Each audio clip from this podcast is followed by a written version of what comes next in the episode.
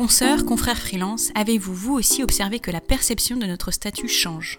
Dans les médias, le freelance n'est plus uniquement représenté comme un forçat à qui on refuse le statut de salarié. Le freelance devient cool.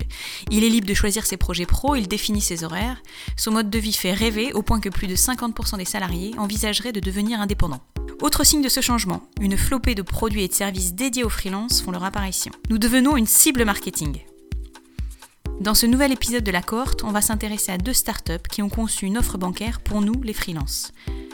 Chez Conto et Shine, on peut ouvrir un compte bancaire en quelques minutes, prendre en photo ses notes de frais et les associer immédiatement aux transactions correspondantes, se faire aider 7 jours sur 7 par leur service client, le tout à des tarifs ultra compétitifs par rapport aux banques traditionnelles. Je vais vous laisser le soin de découvrir plus en détail leurs offres si le cœur vous en dit.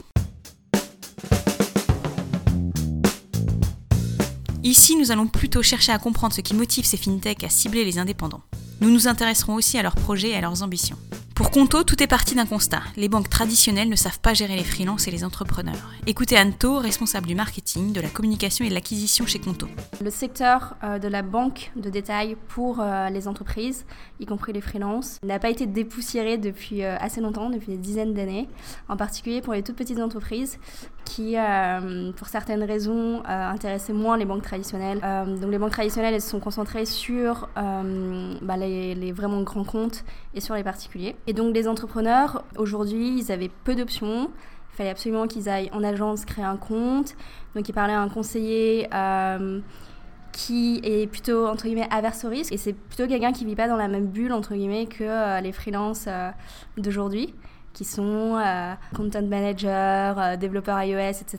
Ce sont des choses qu'un conseiller dans une banque traditionnelle a du mal à appréhender. Et donc, euh, et donc on a constaté que les freelances, les entrepreneurs de manière générale, ont du mal en fait à trouver une banque qui leur correspond, qui est réactive, qui comprend leur activité, qui a les bons outils et qui a une tarification euh, claire et transparente. Avant de lancer Shine, Raphaël était développeur en freelance. Il travaillait avec beaucoup de clients sur des projets intéressants, mais il perdait trop de temps sur l'aspect administratif de son activité. Nicolas, l'autre fondateur de Shine, nous raconte comment cette expérience leur a servi de point de départ. On s'est rendu compte que lui, un de ses principaux problèmes en tant que freelance, c'était l'aspect administratif des choses.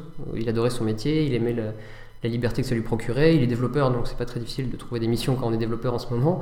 Et donc ça, c'était pas trop son problème. Par contre, il avait passé 15 jours à temps plein à se renseigner sur les différents statuts pour savoir quoi créer, quels étaient les risques associés, quelles étaient les démarches à remplir. Et il en garde un souvenir très pénible. Et on s'est dit, c'est dommage, euh, c'est pas normal. Et donc il faudrait qu'on essaye de faire quelque chose. Et à cette époque, on s'est dit, bah, faisons On imaginait une sorte de copilote pour freelance. Euh, et c'est un, un, mot qui. Qui, donc on voit ça comme un assistant personnel, un service qui permette aux gens euh, de se concentrer sur leur boulot, euh, de trouver des clients et de les satisfaire et, de, faire leur cœur de métier sans se soucier de l'aspect administratif des choses et en ayant l'esprit libre. En n'ayant pas cette espèce d'angoisse permanente qui est euh, j'ai oublié de faire un truc très important ou au contraire je viens de faire un truc, oh là là, si c'est pas bon, on va me tomber dessus. Dit on va essayer de résoudre ce problème-là et, et, on a commencé à bosser sur le service à ce moment-là.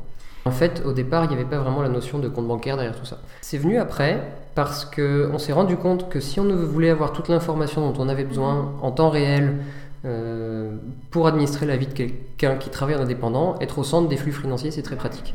Parce qu'on voit les virements arriver, on voit les virements sortir, on a les cartes bancaires en temps réel.